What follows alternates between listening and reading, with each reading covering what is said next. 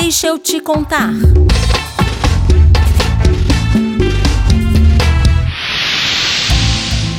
Os governos do PT recuperaram o sentido da palavra soberania no contexto político nacional.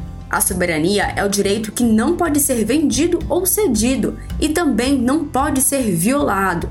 A soberania promove a autodeterminação do país frente a interferências externas e o desenvolvimento de todo o seu povo. Daremos alguns exemplos. O primeiro é que a política externa alterou positivamente como o Brasil era visto por outros países. Durante os governos Lula e Dilma, foram realizadas parcerias estratégicas com países emergentes, que são aqueles que apresentam um grande potencial de desenvolvimento.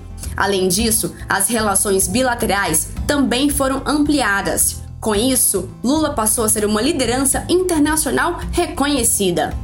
O segundo é o superávit comercial, isto é, quando o país envia mais produtos do que recebe e com isso fica com saldo positivo ou superávit. Acumulamos 308 bilhões de dólares até 2014. O terceiro exemplo é o fortalecimento da Petrobras durante os governos petistas. O patrimônio líquido da empresa cresceu cerca de sete vezes. Passou de 15,5 bilhões de dólares em 2002 para 116,97 bilhões de dólares em 2014. O Brasil se tornou autônomo em termos de política de preço sobre o barril do petróleo. Essa autonomia também reflete no valor final da gasolina para o consumidor.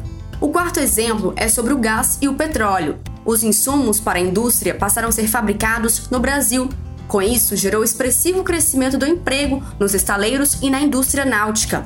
Passaram de cerca de 6 mil em 2002 para 82 mil em 2014.